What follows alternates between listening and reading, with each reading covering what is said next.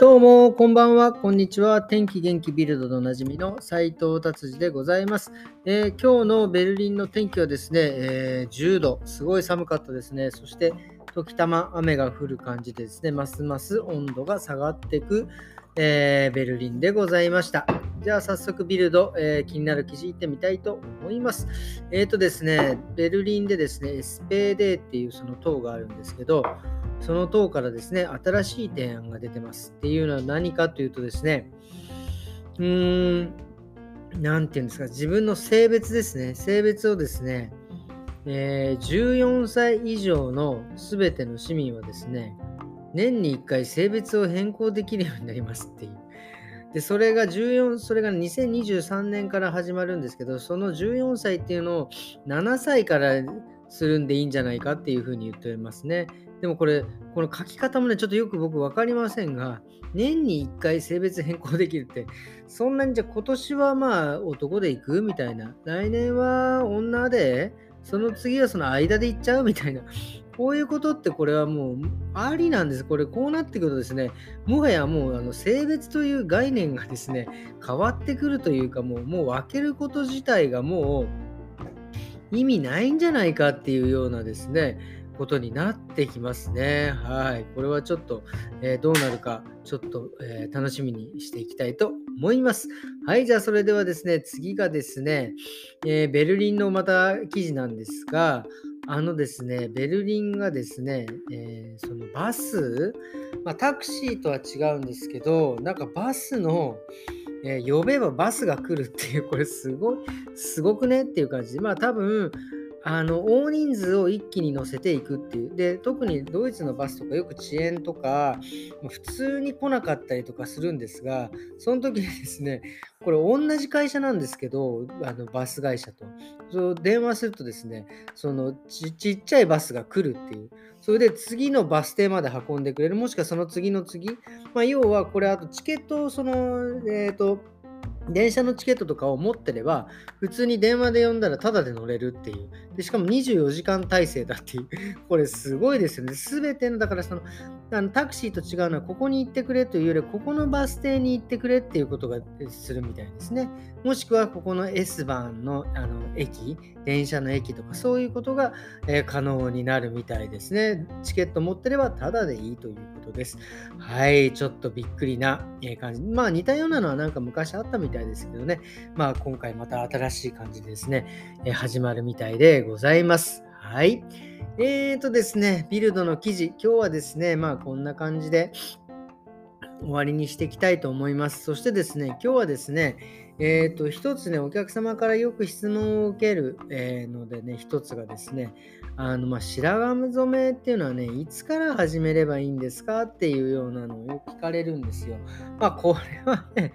まあ、正直言って、あのもう高齢をなったら染めなきゃいけないっていうものはもうなくてですね、ご本人様がですね、あのもう気になったら、えー、染めた方がいいんじゃないかなっていうような感じだと思います。で、まあ特になんか白髪っていうのはこうどこに生えてくるかとかっていうのはまだね、えー、まだ科学的に証明されてないんですが、結構このフェイスラインとか結構目に見えるところがに生えてくるのですね、えー、それでまあ目立ってきて自分が気になってきたらですね、えー、染めた方がいいと思います。そしてあとね、あのよくあの白髪染めといわゆるこのカラー、ファッションカラーとはどう違うんですか？っていうのもよく聞かれるんですが、まあ、白髪染めの方がですね、普通のカラー剤の方ですね、まあちょっと茶色っていうか、まああの色がね、濃いえー、材が入ってるっていうことですね。なのでですね、結構濃いめにがっつり染まっちゃう感じなんですよね。だから例えば白髪染めをやってて、その上から、えー、普通のカラーのせるとなかなか入りづらいんですよね。だからファッションカラーやってから、えー、白髪染めっていうのはまあ結構染まるんですけど、その逆っていうのは、ね、なかなか大変なことになると思います。そしてあとですね、白髪のポイントとしてはですね、まあ白髪ね、あのよく抜いたりとかするんですが、まあ、髪の毛がね、ふさふさでいっぱいある人は、えー、いいと思いますが、まあ、これはね、できれば、えー、白髪は抜かない方がいいと思いますね。やっぱり頭皮を傷つけることにもなるし、えーと、その要は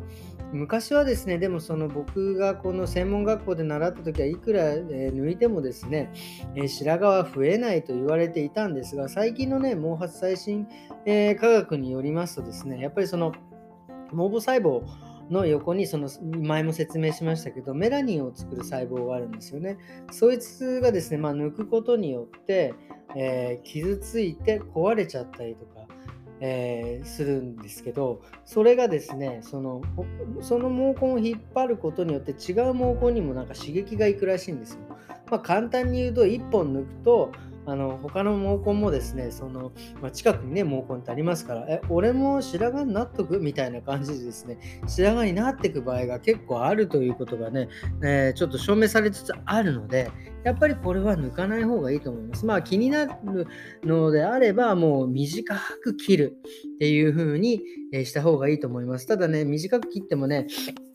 あの、あのピヨンって出てきたりとかするんですね。まあ、1、2本とかだったらいいですけどね、まあ、これが20本、20本とかなってくると、まあ、ちょっと例えば、あの染めたりとかね、あと結んだりとかした時にピヨンと出たりとか、まあ、要はちょっとなかなかね、白髪っていろんな成分が入っていない状態になっているので、あのもうピヨンって出てきちゃうんですよね。なのでね、それで余計に目立ってしまうっていう、プラスですね、やっぱりあの、あの、日本人はですね、やっぱ髪がもともと黒いので、黒いところに白髪が入るとですね、すごいコントラストが強いんで、やっぱ目立っちゃうんですよね。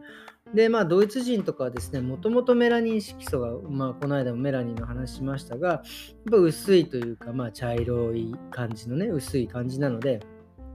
そこに多少白髪が入っててもですね、そんなに目立たないんですよね。あのコントラストが強くないの。だからそこまでドイツ人とか、まあ、白髪をこうがっつり染めてくれっていうような感じではない。どっちかっていうと、おしゃれ染めで、ファッションカラーで綺麗になんかごまかせるというような感じですよ。だから、まあ、その白髪染めもですね、だからその同じ色で行くよりは、どうせだったらもし、